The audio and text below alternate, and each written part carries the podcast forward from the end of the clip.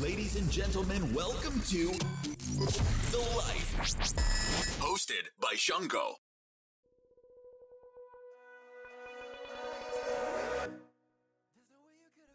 皆さんこんにちは。ザ・ライフへようこそ。この番組は世界を知る初めの一歩、異文化理解をテーマに、世界各国に長期滞在している方をゲストにお招きし、日本にいたら気がつかないその国や地域のリアルな生活事情を覗いちゃおうというトークショーです。最近寒くなってきましたが、はいなんか冬っぽいことしてますかそうですね。でもまだ、まだこう完全に冬じゃないから、そうねうん、まだ冬っぽいことはしてないけど、うんうんでも、あの、友達とうん。スノボに行きます。おうスノボ、うん。どどの辺の雪山へえっとね、長野長野の竜王って知ってるあーあーあーあーそう、えよなまあ割有と名な、そうそう、とこスだよノねボのゲレンデとしては多分結構有名で、へーそう、大学の時の友達と、うんうんい行くき予ます定ねそそうういうあそういうの好きだもんねそう、でスノボはね、しかも結構、その中でも好きな方であ、本当にそう、なんかね、高校の時に、お兄ちゃんに、うん初めて連れてってもらったのをきっかけにハマったそうそこからね多分ねほぼ毎年行ってる、へえすごいうん、スノボやったことないいやーやるべき やるべきですよやるべき、うんちょっとチャレンジしてみたいなって思います、そうね、まあ、ただ最初のね12回はめっちゃ首痛くなる、ねあ首痛いんだ全身もう全身が痛いあー筋肉痛とムチ打ちみたいそうなそうそう、ハードですね、はいどうですか冬っぽいことしてますそうねちょっとそろそろ寒くなってくるっていうことで、うんちょっと今週末もみじ狩りに行ってきますおおもみじ狩りそうこの辺のちょっと山山っていうかトレッキングがてらいいねもうあれなのもう紅ね葉は、うんもう今シーズンらしいよあそうなんそうだ赤くなってくる来てるいいねそう紅葉紅葉ね紅葉って言ったら、紅葉といえ ばピボーンはい ピボ はいある国を思い浮かべるかなって思うんですけどうんうんうん、まあ俺の中にはもうありますよ、うんうんどうどうです実際に行ってみたことありますあその国にうんあるあるし、留学行こうとしてたうん国そだうかですよらねね、なんかエピソードゼロであのちょっとお話ししたんですけど、うん、今回は私たちにもすごいゆかりのあゆるかりのある国の方をゲストにお迎えしております。はい、はい早速じゃあ、はいちょっとご紹介させていただいてもいいですかね。え国は、うんちなみにカナあダでいいんだよねカナダって言っといた。うんカカナナダでダで大丈夫。はいうん。えっとカナダのゲストの方をお呼びしてます。ちょっとご紹介しますね。はいはいえっとカナダ人男性と国際結婚後トロントへ移住でバイリンガル教育を独学で勉強し働きながらダブルの子供を2人日英仏どの言語でも話して読んで書いてまでできるコードトリリンガルに教育すごいですねトロントの日本語情報誌トルジャでもコラムを連載されており、自身の子育てとたくさんの永住だったりだとか駐在家族を見てきた経験をもとに、バイリンガル子育てのノウハウを配信されている方です。はあ教育系だね独学、すごいね。すごいね楽しみですね今日も、ね、ちょっといろいろ聞きたいことがね、うんいっぱいあるんだよね。もう打ち合わせの時点でもうそう聞きたい話とかたくさんあったんでネタがいっぱいそうちょ今っ日と聞いていきましょう。じゃあ早速お呼びしますね。はいお願いします、はい。マルチリンガル子育てブロガーの楓さんです。はい、こんにちは。ここんんににちちはは。よろしくお願いします。お願いしよろしくお願いしますはい今日からうん3回は、楓さんと一緒にうん、そうですね。進行するんですよね、はい。えじゃあ楓さんの方から改めてはい、あのー、じゃあ自己紹介させていはい。たおだきます。願いしよろしくお願いしま。ますえっと、私はあの生まれも育ちも関西でして、二十歳えーぐらいの時にあのアメリカに2年半ほど留学しまして、うんで、その後日本に戻って、で、次はちょっとフランス語の方にあの興味があって、あのパリに8ヶ月ほど留学しまして、でその後また日本の方に戻りましてでそこでカナダ人の夫と知り合って、うんまあ、遠距離を経てで日本で結婚しましたでそれで私その時もう全然移住する気とか全然なくて当時は全然そういうつもりじゃなかったですね。あそうなカんだナダのこと全然知らなくて当時仕事がしんどくて、うん休みが欲しいなっていうことで妊娠をしたんなるほど経緯があるんですけれどもうんうんえーで2人目妊娠してる時に日本でこのまま暮らしていくのがしんどいなっていうのを感じまして夫の国のカナダに移住することを決めてカナダのトロントに家族4人でうんあの移住しました。その時子供たちは上が2歳下が4ヶ月のあ時でちっちゃい時なんですえね、えまもうだ。まだ、うんうんちっちゃい時でえ移住してしばらくちょっと子育てに専念しようかなと思ってたんですけれども、仕事が結構早く見つかりましてう、んおでー移住後半年後に仕事が見つかっあすてごい。でえそこからもうずっと20年ほど会社勤めをしてました。へーで、今 SNS 系で Twitter とかでブログにあの楓のマルチリンガル子育てブログっていうのをあの書いてまして、あとはカナダの日本語情報誌のトルジャにあの連載コラムを書いてまして、子どもたちがあのバイリンガルやマルチリンガルになれるコツをバイリンガル教育理論をもとにして発信しています。で私あの楓のバイリンガル子育て相談っていうのもはい。あのやってまして、えーまあ、もしうんご興味があ れば、はいあのブえーログの方からすごいどうぞあのいろいろあすごい楽しいですね。めちゃくちゃ楽しい。へありがとうございます。ーはい。い。じゃあ今回うはんそんな楓さんとはい。始めていこうと思うんですけど、はい。初回は何について話すんで初すか。回はですね、そうですね。まず第一部として、はい楓さんについて、うんカナダの永住権のこととかについて、あとまあバイリンガル教育について聞いていきたいかなと思います。 OK です。はい。じゃあ ね。あれですよね、旦那さんがもともとカナダ人の方なんですよね。そうです。ふんふん彼は遅めの大学生でして、うん夏休みだけワーホリでこの日本へ、うあのんやってきたんですよね。はいいでその時に知り合って交際が始まったんですけれどうも、ん付き合いだして本当にすぐにカナダに帰ることになりまして、もう、えー知り合って1ヶ月半ぐらいでカナダに帰るあら寂しいほやほやほやの時にほ。やほやちょうそどうなんですよ盛り上がる時ですよね。そうなんちょっとそれで心配しちゃって、うんうんうんであのーもうちょっと伸ばせないかってうんうんうん言ったんですけれども、いやちょっとじゃあ考えてみるとか言って、うんで、3日間ほど連絡が途絶えてあらそしたらあのー大学辞めて日本に残るえしましてすごい。でそれでちょっとこっちもびっくりしまして。え。それびっくりしますよね。確かに。ええすごいなん かいやじゃあもういいからいいからいいからって 言ってなんかそこまで私あなたの人生そう責任ちょっとまだ持ってないから確かに人。生かかってる感がすごいですね。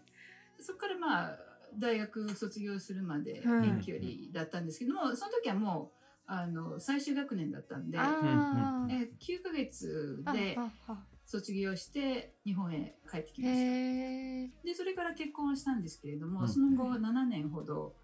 日本であ滞在してたんですけれどなるもほそどれなるほどだけど子供ができて一生決心したっていうあ。感じで。へーそうなんですねなるほど。そのカナダに引っ越すことを決断した大きな理由って日本での仕事の環境が結構きつかったっていうのが大きかったですそうなかんですよ大きかったですね。でや男女差別っていうのが激しくってうんで会社の方でも男女差別的なことあそうなとんだパワハラがありましてで娘が生まれた時にあの初めてあ娘を日本で育ててしていいのかなっていうふうに考えまして、うんっていうのあはー自分が受けたパワハラを、うんあの娘も日本で受けるんじゃないかっていうふうに考えると、確か確かに考えちゃにうそうですよね。えー現在はもう永住権を獲得ですされてるんですよね。そうですね、えー配偶者あ配偶者の。者になっうんうんて、配偶者なので永住権ですうーね。んなるほど多分あの移住されるにあたって永住権だったりまあいろいろビザとかはあると思うんですけどカナダってどうなんですか取りやすさとかはビザの種類っていうと、うんまうあ、んビジタービザや学生ビザや就労ビザっていうのがあって、やっぱり一番取りにくいのは就労ビザは、うん、うん日そ本うからでいすきね。なり取るのはやっぱり難しいですね。うーんはい確かにでやっぱりカナダが必要としているスキルがある人じゃないとダメだし、うんカナダ人で同じスキルがある人がいないっていうことを証明しないとい確けかないに。し。すごい。あとはカナダで雇用してもらおうと思うとカナダで終了した働いた経験っていうのがとにかく大事なんですね。うんああもともと既存で働いてたってことで働いすよね。そうですそうなんですね。へーあの日本であのスキルがあったりとかライセンスがあったりしてもカウントされない場合が多いですね。へなんどうやってそしたら大学生が仕事を見つけるかと言いますと、はい在学中にコープとかで会社に、まあ、夏休みああの雇ってもらったりとかコープがある大学はそのコープの期間中にどこか自分で探してきたりとか大学がまあ斡旋してくれるかもしれないんですけれどもアルバイトでもいいしうんはいボランティアでもいいんですけれどもあーとにかく同じその自分が目指す業種で働いた経験があるっていうあのことが必要になってきまして日本みたいに新卒で一括採用であの働き出したらうんトレーニングしてくれるっていうのはまずないですないね。なるほど。インターンの積み重ねみたいな感じ。そうですそうです。多分で、それはいそういった経験があの自分のレジュメにかけるあーっていうことですね。へーうんうんそうすごい俺がそのカナダに今年の夏から行こうとしてたんだけど、それはカレッジってまあ大なんていう日本で言うと短大みたいな感じなんですかねカレッジっはて、いはいそうです。うんそうですカレそうッですジっていうとこ行って、うんそのさっき楓さんがコープって言ってくれてたんだうんうけど、んうん多分コープってその学生でありながら働ける制度があっそうでてすカナダで移住しようとする人がたどるプロセあ気スになでる一番ポピュラーなのがうんうん留学してうんで、ポスグラはまあ8ヶ月、カナダだったら8ヶ月以上、年未満の留学期間だったら、えー修学期間と同じだけの長うんさ、うんうんうん年以上だったら3年も、あのー働いてそうもですいよい。ねそうポスグラのその 2,、まあ、2年3う年んぐらいの間にもやることをやっとりあえずやってそう売り込んでビザをもらってで、そうですね。で、就労ビザ、あの、スポンサーになってくれる雇用主を見つけて、あーで、就労ビザがもらえたら次は永住権っていう、このプロセスが一番ポピュラーかなと思うんですけれども。うんあのねえそうですね。配偶者ってなるともう一瞬一瞬っていう言い方はあれかもしれないですけどすぐ取まあ、それれはる、一番簡単か じゃあもうほん本当にじゃあカナダに永住しそうしたいっていう人は何が何でもとにかくおカナダ人の男をそう見つけ捕まえる という男性か女性かね、ねえ見つけてい くそれがいいのかわからないですけどまあまあでもそれも一つの選択肢でまあまあまあまはあ実際いると思うしねあそういう人まあ永住権を取りやすいとか就労ビザを取りやすい職種っていうのがはいあるみたやいっなぱんですけれども、そうなんです、ね、意外となんか調理師とか保保育士とかあへえ介護士さんっていうのが、うんまあ、へえ意外と取りやすいとかいうふうなことも聞くんですけれども、はいうんうんうんそうなんだ年によって違ってくるのでそれはまあ留学カウンセラーさんに聞くのが一番いいかもしれないですそうなねん。だ情報収集が大事です、ね、そうだねいやすごい大事すっごく大事本当ですもうね確かに、ええ私の知人で、はい、あのワーホリから、うんうんうんあの就労ビザを取れた人がいて、すすごごいいそれは本当にラッキーというか珍しいというかへー、もう運もありかなり努力というか苦労されてあーそうね掴みそ取うでっすたその人すごくまあ働き者だったし、うはーいんで雇用主さんもすごくいい人だったみまたあいうんすで、ごいたまたまラッキなるーだほどったみたいですとかね。その方はあの結構英語とかもともと話せる方だったんですかいやそうでもないんですけれどもあそうなんだだへーだけど今永住権取るのにテストが必要なんですよ英語の。でやっぱりいい点数を取れてた方がうんうん有利っていうんで,、トフルとかで今勉強されてますけれども、へーそうなんですねでも結構今の希望がうん見えてくるよね、うん英語がまあそんなにこうめちゃくちゃできなくてもこの働く姿勢だったりとかさ、うんいろいろ相性とかさそうだねビザ降りるあ可能性がでこの間新聞読んでたんですけれども、はいコロナで、うんうんうんあの永住あ永住権の発行がストップしてまして、うんはいでカナダは毎年あの35万人ぐらいあのに永住権出すんですけれども多分それぐらいを、まあ、へ出ーしてるらしいんですけど今回コロナでだいぶとストップしてまして、あーねはいねカナダはやっぱりあの移民がないとあの成り立たない国なんで、うんははいいはい毎年、まあ、35万人ぐらい移民を受け入れてるんですけれども今は回コロナでストップしてたんではいであの来年から3年間あの5万人ほど増やすっていうおーまたさらここにに書いてありまして40万人でそれは現在もうすでにカナダにいてあの働いてる人や留学している人にいいあのうんニュースらしくって。そっか。で留学してる人が、まあ、あの卒業したら今まではそのさっき言ったポスグラそうですねから就う労んビザうんってなってたんですけれども、もしかしたらいきなり永住権が取れるかもしれはないえいーですすね。うんご朗い報朗報どううんどうです行くく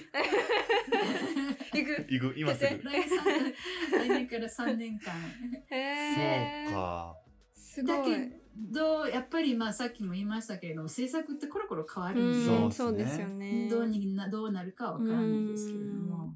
へえすごい私もたまたま新聞見てたらそんなのあが出てたんーですすけれどもごいそうなんだ。なんか情報戦だねそうだもはやね。あのカナダっていうの州によって、はいあの移民の受け入れ方も違ってきまして、うんうんうんうんでまあ、ケベック州っていうのはいがはあいるのはご存知だと思うんですけれども、そこもまた違ったあの方法なんですあだからそうなカナんダですだからみんな同じ方法で移民を受け入れるっていうとまた違ってまあしーもうて州の政策みたいのがまたあるんですかねそうなんですよ。あーじゃあどっちかというとなんかちょっとアメリカみたいに、まそあ、う各州が権限を持ってて、そうですねだからら州によっても違うんで、ああのやっぱりそのの辺気をつけないとこっちの州で頑張ってきたけれどもなんか思ったのと違った違っかたらああ、そっかそっかそっか、そうい確うこともかあるんにか。そうそうだねねじゃあ行きたい都市とかをねちょっと確定してうんうんうん調べるのが大事そうね、それがいいかもれしれないね。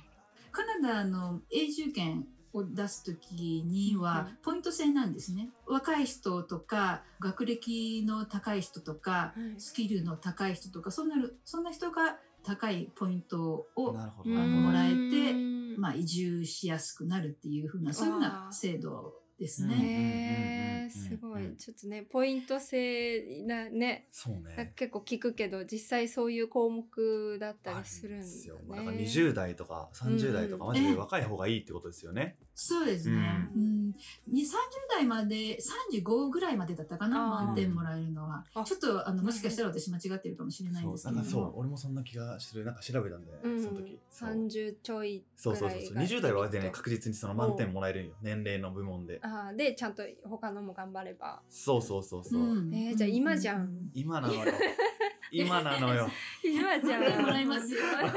そうですね。今じゃんでもだってさ、ね年齢なんて無条件にもらえる。ねえなんねかまあだからどさどりまあ努力しなくてもまずそうそうもらえるそというう。かそれはね、確かに。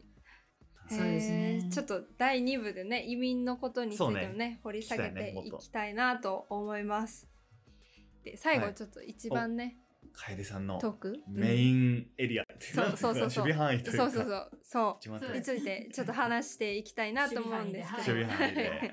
そのまあ今現在ブログだったりだとかまあいろいろバイリンガル教育についてうんいろんなことを発信されてるかなって思うんですけどまあもともと楓さんご自身がねバイリンガルの教育をされてたっていうことでなんかどうあ実際どうですかえっとね私自身は教育者じゃないんですけれどあーも、はいハーフの子供が生まれたんではいでやっぱり日本語もちゃんとしたいなっていうことから始まってはいでそれで自分でまあ本読んだりとかしたのもありますしあはいとカナダっていうのはあのフレンチバージョンっていううん教育制度がありまして、うんうんうんうんフレンフチレバンージョンチバージョンっていうのははい A 普通のバイリンガル教育うなんんですね。うんうんうんはいでそれに子どもたちを入れることにしましてう、でんだからそこから三カ国語になったんです。なんか私たちも簡単にフレンチマージョンについて軽くちょっとねちょっとね調べてみたんですけど、あ、そうあなんれでですすよよね、はいありのがとうございますフランス語自体を勉強するっていうよりかはフランス語を使っていろんな勉強をするっていう環境でその通りで間す違いないですよね。うんうんうんその通りなんです。で、言葉を使ってはい勉強するっていうのをイマージョンって言いまして、うイんマージョンっていうのはその言葉の中に浸すっていう意味なんですけどうも、んうんうんはいはいまあ、うんうん外国語は外国語なんだけれども、はいそれを使ってあの算数とか理科とか社会とかを勉強するっていうそういうふうなシステムへーで、まあ、イマージョンシステムそのものがカナダが発祥でしあてそうなんですね。で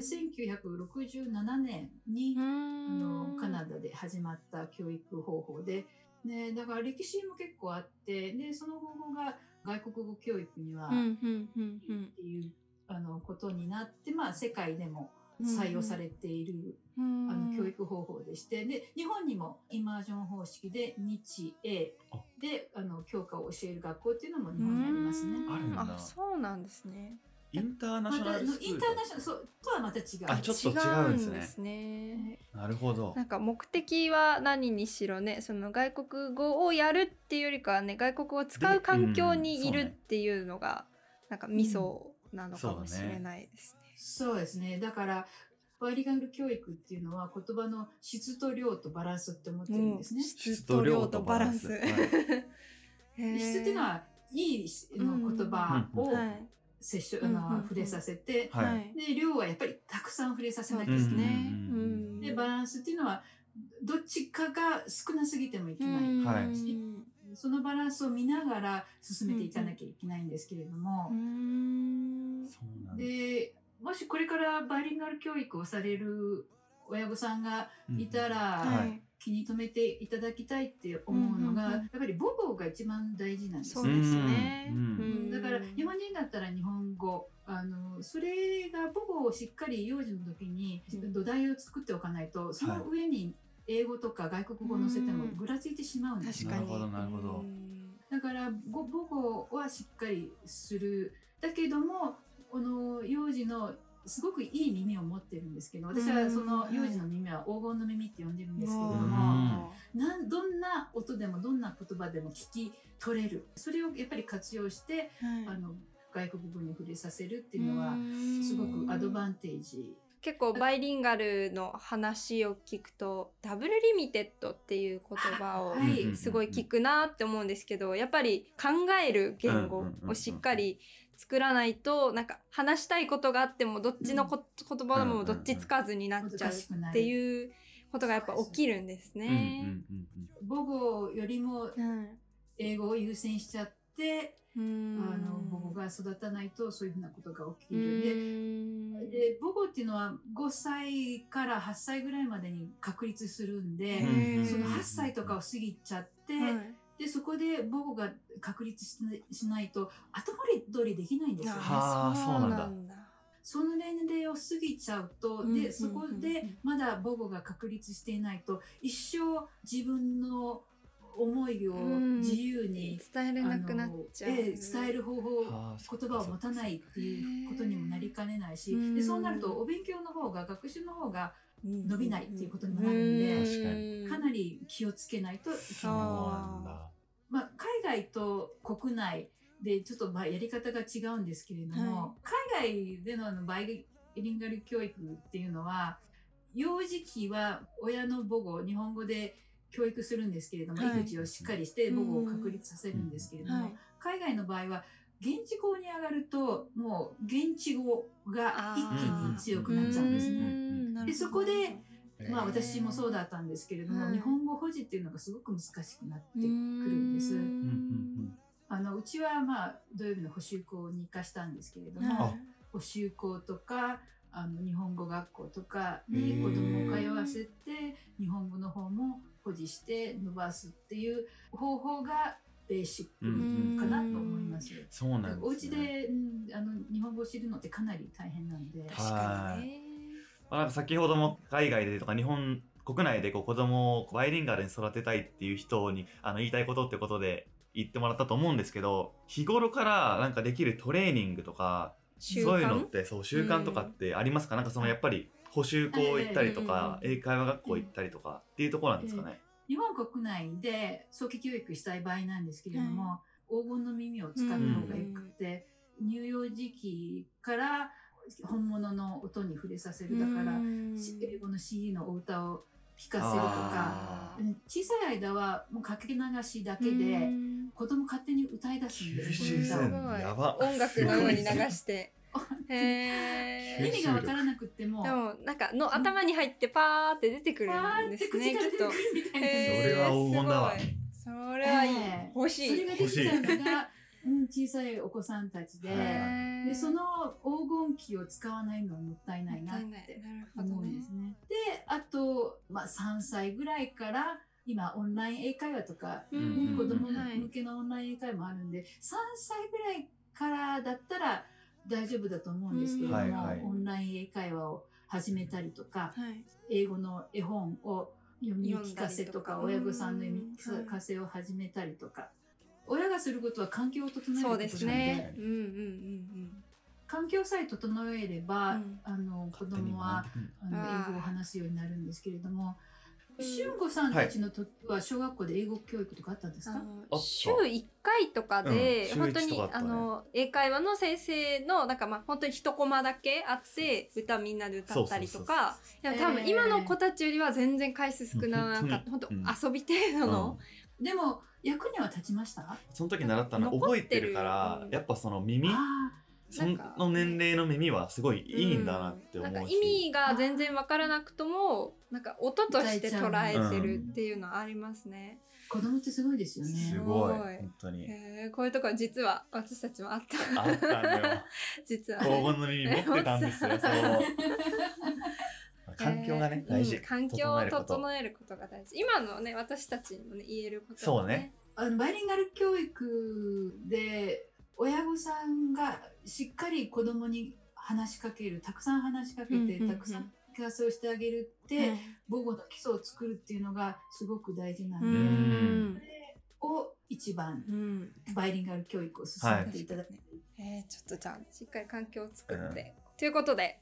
結構バイリンガル教育についてねじっくり聞きましたね。はいなかなかねあんまこういう機会ないので。ないね、うん、すごい。これが初めてかな、うん本当に、なんか勉強になった。うん実際にこうカエルさんの経験に、うんはいはい基づいてねすあごのい。ね説得力があるようねんすごい。